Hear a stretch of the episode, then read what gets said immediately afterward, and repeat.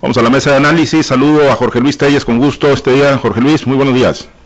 Buenos días, Pablo César. Muy buenos días a Francisco Chiquete, Osvaldo Señor y a todos los que nos escuchan esta mañana. Gracias, Francisco Chiquete. Te saludo con gusto. Muy buenos días. Buenos días, Pablo César. Buenos días a Jorge Luis Osvaldo y a quienes hacen el favor de escuchar. Gracias. En unos minutitos saludamos también, por supuesto, Osvaldo Señor Pacheco. Vamos al tema, Jorge Luis. Pues ahora sí que toda la carne al asador tiene o no tiene fuero el gobernador de Tamaulipas y pues todo parece indicar pues que, que quiere el presidente Andrés Manuel López Obrador a toda costa el trofeo electoral antes de que terminen los comicios. Quiere ahora sí que la cabeza de cabeza de vaca eh, pues colgada en la pared de, de trofeos electorales, ¿no? Pareciera. Y es que el día de ayer un juez federal pues emitió eh, en base a una solicitud de la Fiscalía General de la República la orden de aprehensión contra el gobernador tamaulipeco, no nada más eso, le congelaron las cuentas a través de la unidad de inteligencia financiera. Y no solo eso, también migración. Emitió una alerta migratoria para conocer todos y cada uno de los movimientos del gobernador para una eventual detención. Jorge Luis, pues finalmente cuando parecía despresurizado y un poquito apagado y que iba a trascender eh, las elecciones este caso del gobernador de Tamaulipas, pues se le viene todo toda una andanada y como lo, eh, encabeza o lo titula hoy el Reforma, pues cercaron a cabeza de vaca desde Palacio Nacional, que fue lo que acusó ayer precisamente el gobernador de Tamaulipas. Sí, bueno, pues yo tengo entendido que el gobernador cabeza de vaca tiene fuero dentro de su estado. Al parecer, al parecer por lo que he estado monitoreando en los medios de comunicación, él no puede salir de la entidad, porque en cuanto salga de la entidad, será inmediatamente detenido pues por que hay órdenes de presiones procedentes de la Fiscalía General de la República y también se está esperando una ficha roja de Interpol por aquello de que intente cruzar hacia los Estados Unidos. Ya sabemos que Tamaulipas se frontera con Estados Unidos. Entonces, eh, pues lo más probable en este caso sería que él tratara de ir a los Estados Unidos. Yo no digo de escapar, porque escapar de qué? Escapar de que hay una cometida, una andanada política del presidente de la República, que no es otra cosa, es una reacción furiosa del presidente en contra de López Obrador a través, bueno, en contra de Cabeza de Vaca, pues a través de, las instituciones, los instrumentos que tiene a, su mano, los que son todos el gobierno federal, comenzando con la Fiscalía General de la, República, la unidad de inteligencia y todo lo que tú quieras agregarle. Entonces tienen cercado a Cabeza de Vaca, pero pues yo no creo, no, no creo que el Congreso de Tamaulipas, la dirigencia nacional del partido, los diputados federales del PAN, los que se unen en la, alianza federalista, quizás no los, eh, no los estados de la CONAGO que están alineados con el presidente López Obrador, pero sí los gobernadores de la alianza federalista, yo supongo que va a haber una reacción también en contra de esta decisión de que viene de la, directamente del Palacio Nacional. Y es que bueno, no, el presidente, bueno, pues ya, ya que ya ha demostrado muchas veces que el presidente es el presidente, que vimos un, un presidencialismo todavía más agudo que cuando los gobiernos del PRI, el presidente manda en todo, y el hecho de que no se haya, que el Congreso del Estado haya omitido o haya desacatado una disposición de la Cámara Federal, pues eso es una ofensa grande para el presidente, y ahí estamos viendo la respuesta furibunda y pues yo creo que finalmente la pelea pues la va a ganar este la va a ganar el presidente porque pues es muy difícil no de un modo o de otro pero pues, tendrá que ganar el presidente porque pues es el presidente es el que tiene todo el poder. En estos momentos el poder legislativo el ejecutivo y el judicial en sus manos. Entonces cómo cómo este aspiras a ganar un pleito de eso vamos a ver a ver qué dice la bancada de la bancada del PRI la bancada del PAN en el Congreso Federal vamos a ver qué dice la bancada del PAN en la, Cámara Local y vamos a ver qué dice eh, la dirigencia nacional del partido. Y yo creo que pues los partidos se tendrán que unir, unir a esta causa del gobernador y también la mayoría de los gobernadores, porque pues bien dicen, ¿no? Cuando veas la barba de tu vecino cortar, con las que vas a remojar y después de las elecciones de junio va a haber muchos, va a haber muchos que van a estar en la mira, sobre todo aquellos que osen, que osen ganarle en sus estados la Cámara Federal al presidente. Sí, efectivamente, ¿no? Y esto pues obviamente no se puede ver como un hecho aislado, no se puede ver meramente como un tema de Tamaulipas, es un asunto con alcances nacionales que involucra pues a todo el poder del Estado, a la presidencia de la República, los partidos políticos, los gobernadores, eh, obviamente la Suprema Corte de Justicia de la Nación también, que pues ya se había pronunciado por este tema, ya había dicho el gobernador tiene fuero, creo que son otras cosas, ¿no? Por las que lo están, le están girando esta orden de aprehensión que, que obsequió un juez de Almoloya, creo que es un, juez de esa zona eh, o de esa demarcación el que obsequió la orden de aprehensión en contra del gobernador de Tamaulipas, Chiquete.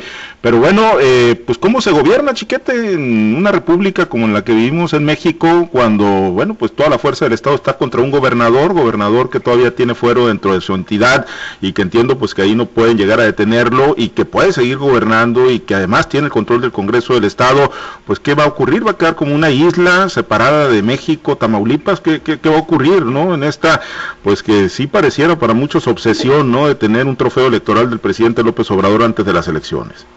Bueno, de entrada, Pablo César, el aislado va a ser el gobernador. No puede salir de su territorio. Incluso dentro de su territorio puede darse el caso de que haya una cacería y de que se despliegue el ejército, la Guardia Nacional, para ejecutar la orden de aprehensión.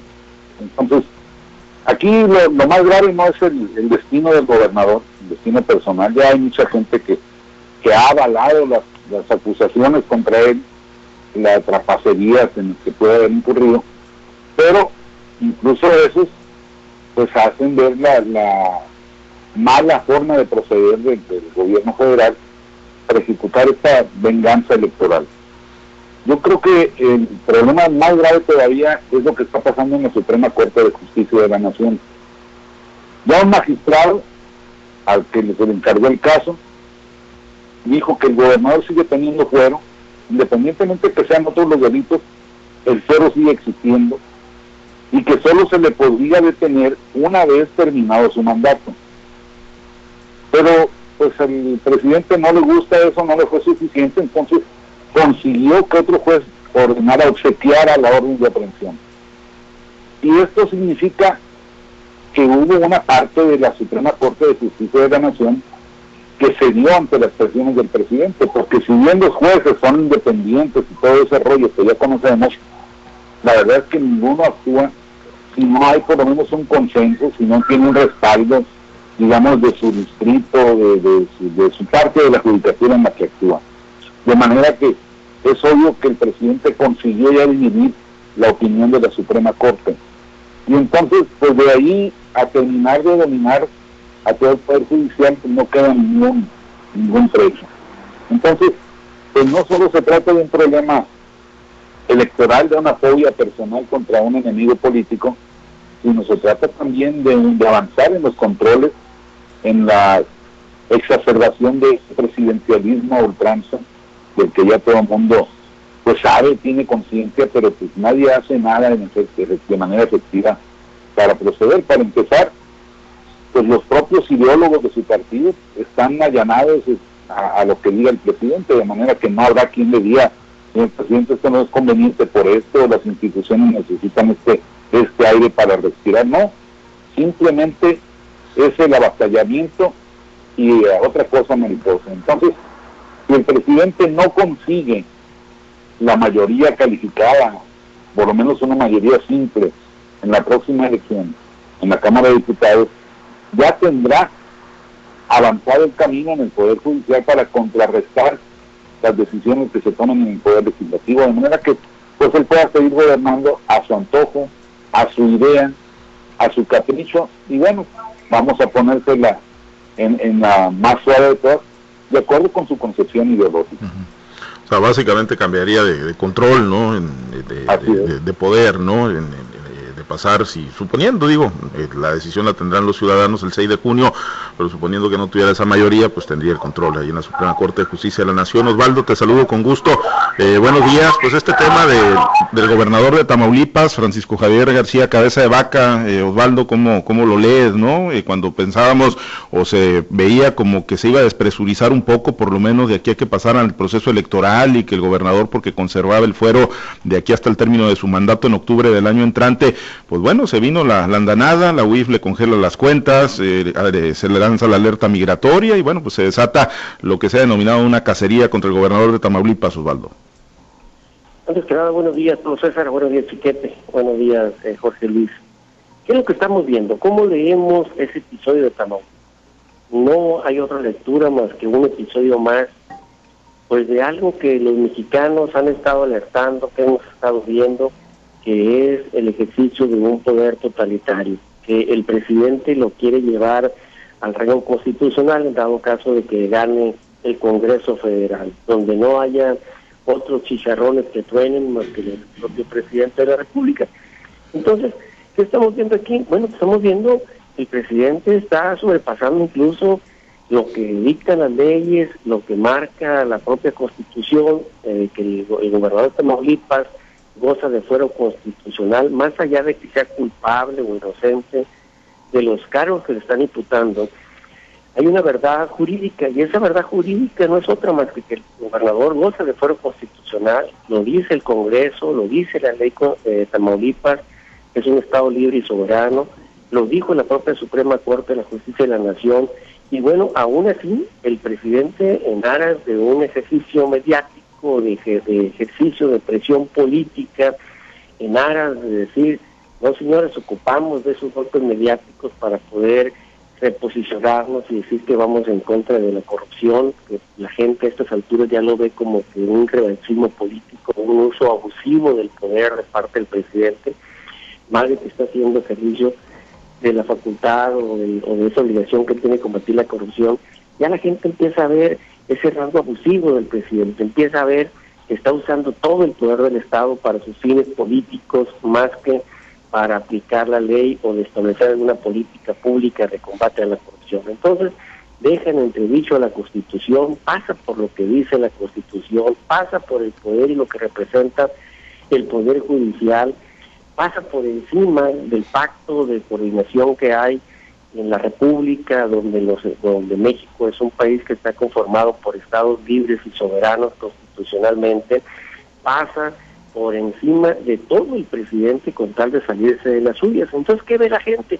Pues de otro rango, otro rango, perdón, en un nuevo episodio de un presidente autoritario, de un presidente que está abusando del poder para usarlo en contra de sus adversarios políticos. Ojo, no lo está usando para combatir a los verdaderos enemigos de México, que es el narcotráfico, que es la delincuencia, que son los corruptos, no, los está usando para eh, combatir y doblegar a sus adversarios políticos. Y eso, aguas, porque a estas alturas, con tanta difusión de información que se tiene, se le puede revertir a un presidente. México no está preparado para una dictadura, queremos pensar, queremos pensar que la gran mayoría no quiere perder su régimen de libertades y bueno, que la gente al final empieza a ver ese rasgo y abuso de poder de parte del presidente en lugar de verlo como un acto de combate a la corrupción.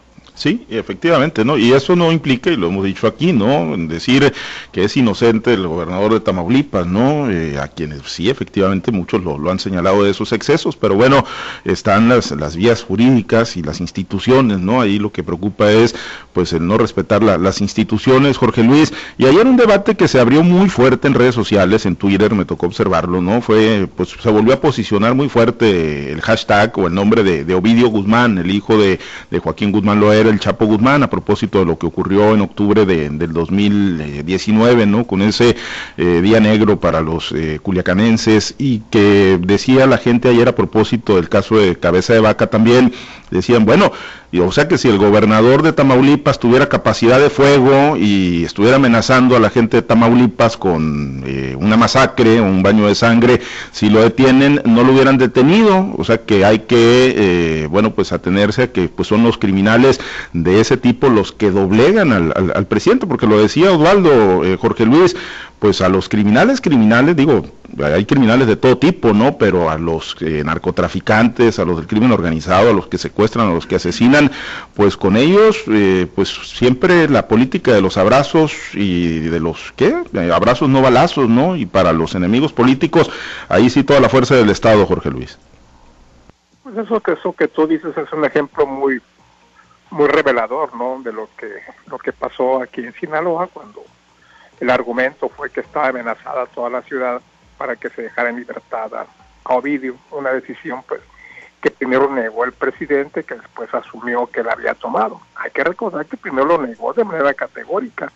Lo cierto es que eso fue un operativo totalmente, totalmente el operativo que hizo el gobierno federal, pues eh, totalmente fallido, ¿no? Porque pues primeramente se dijo una cosa, luego otra, se, dijeron miles de versiones y finalmente pues ha imperado la, la, imperó el acuerdo de que fue el presidente el que tomó la decisión y que gracias a él se liberó y que gracias a esa decisión pues se evitó un baño de sangre aquí en Sinaloa. Y pues efectivamente pues a nosotros que vimos aquí en Culiacán nos tocó vivir ese, ese episodio ingrato de muy malos recuerdos en casi todos los que aquí en Culiacán tuvimos un familiar donde, donde estaba pasando la eh,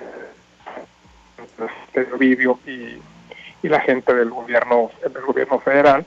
Y pues mucha gente no mucha gente hay que decirlo con honestidad. De que se liberara Ovidio con tal de que se que ya dejaran de estar dentro de, dentro de la zona de peligro por los familiares porque te digo un gran porcentaje de mí un personaje que estaba, que estaba eh, dentro del fuego cruzado. Claro, debidamente protegido por lo que tú quieras, pero estaba ahí, en la zona cero, si, si, así le llamáramos. Entonces se toma la decisión de liberarlo y luego el ejemplo es válido. Ahora con, con el caso del gobierno de Tamaulipas, que como tú dices, tendrá que amenazar a toda la población para que se le deje libertad. Yo creo que no es, no es eh, no es que se dude o que se avale totalmente la conducta del gobernador de Tamaulipas. A lo mejor sí tiene sus pecadillos, ¿eh? a lo mejor sí los tiene, pero eso no, no es lo que está ahorita en el tema de, en el tema de la discusión. El tema es el procedimiento jurídico que se está llevando a cabo, pues para que este gobernador pague sus culpas.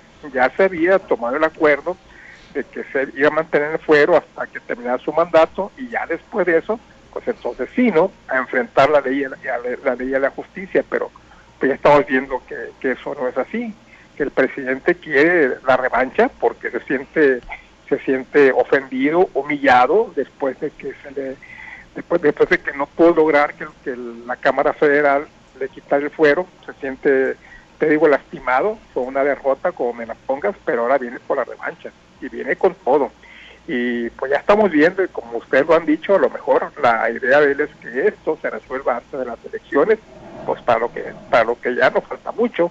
Entonces, pues habrá que estar muy pendientes de lo que pasa en Tamaulipas, porque puede ser, puede ser un ejemplo de lo que podría suceder en otros estados del país. Pues sí, tienen, eh, chiquete, tendrían que estar acusando recibo los otros gobernadores, principalmente los de la Alianza Federalista, ¿no? Que son los que han sido de alguna manera más beligerantes contra el presidente Andrés Manuel López Obrador. Así es, y bueno, eso sería entendible, no justificable, pero entendible.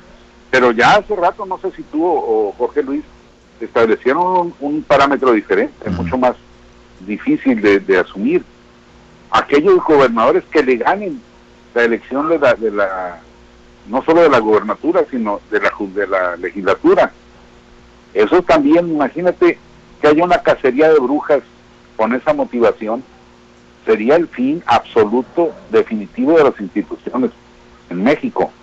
Y yo creo que no está lejos de ocurrir porque pues el presidente está todavía operando con el mismo criterio con que apareció a la hora de decidir que iba a cancelar el aeropuerto de la Ciudad de México, cuando puso un libro que, se llamaba ¿Quién manda aquí?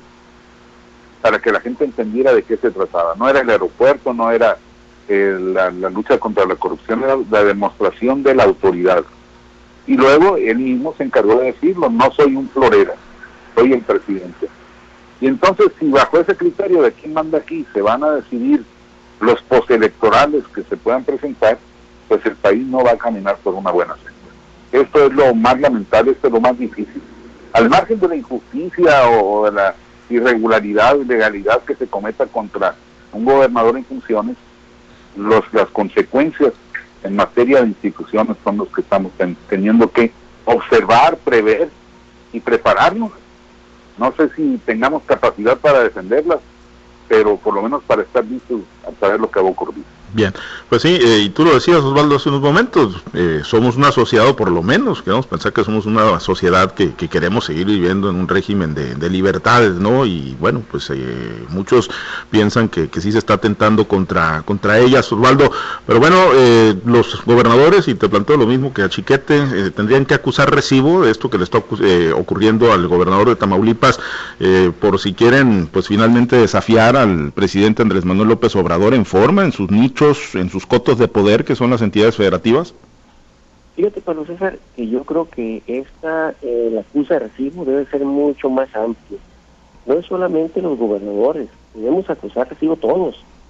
¿Por qué? Porque al final de cuentas la violación que se está dando al Estado de Derecho no es solamente en contra de un gobernador y que digas, ah, solamente se le va a aplicar o se debe violentar la ley con los gobernadores. No, Ahí está el caso de muchos empresarios a quienes les han congelado cuentas a través de ese garrote que tiene el presidente de la República que se llama Unidad de Inteligencia Financiera, que ante la menor sospecha, porque hasta la ley han cambiado, el presidente te puede, te puede congelar las cuentas, te puede confiscar mientras averiguan, porque incluso en el comunicado eh, del día de ayer eh, dicen vamos a investigar ante la presunción de lavado de dinero, o sea que ni siquiera tienes la certeza la unidad de inteligencia financiera para proceder en un acto a todas luces abusivo eh, que puede cometerse en cualquier en cualquier en contra de cualquier ciudadano no es solamente que el presidente traiga pleito con el gobernador de Tamaulipas o sea no se debe ver como un hecho particular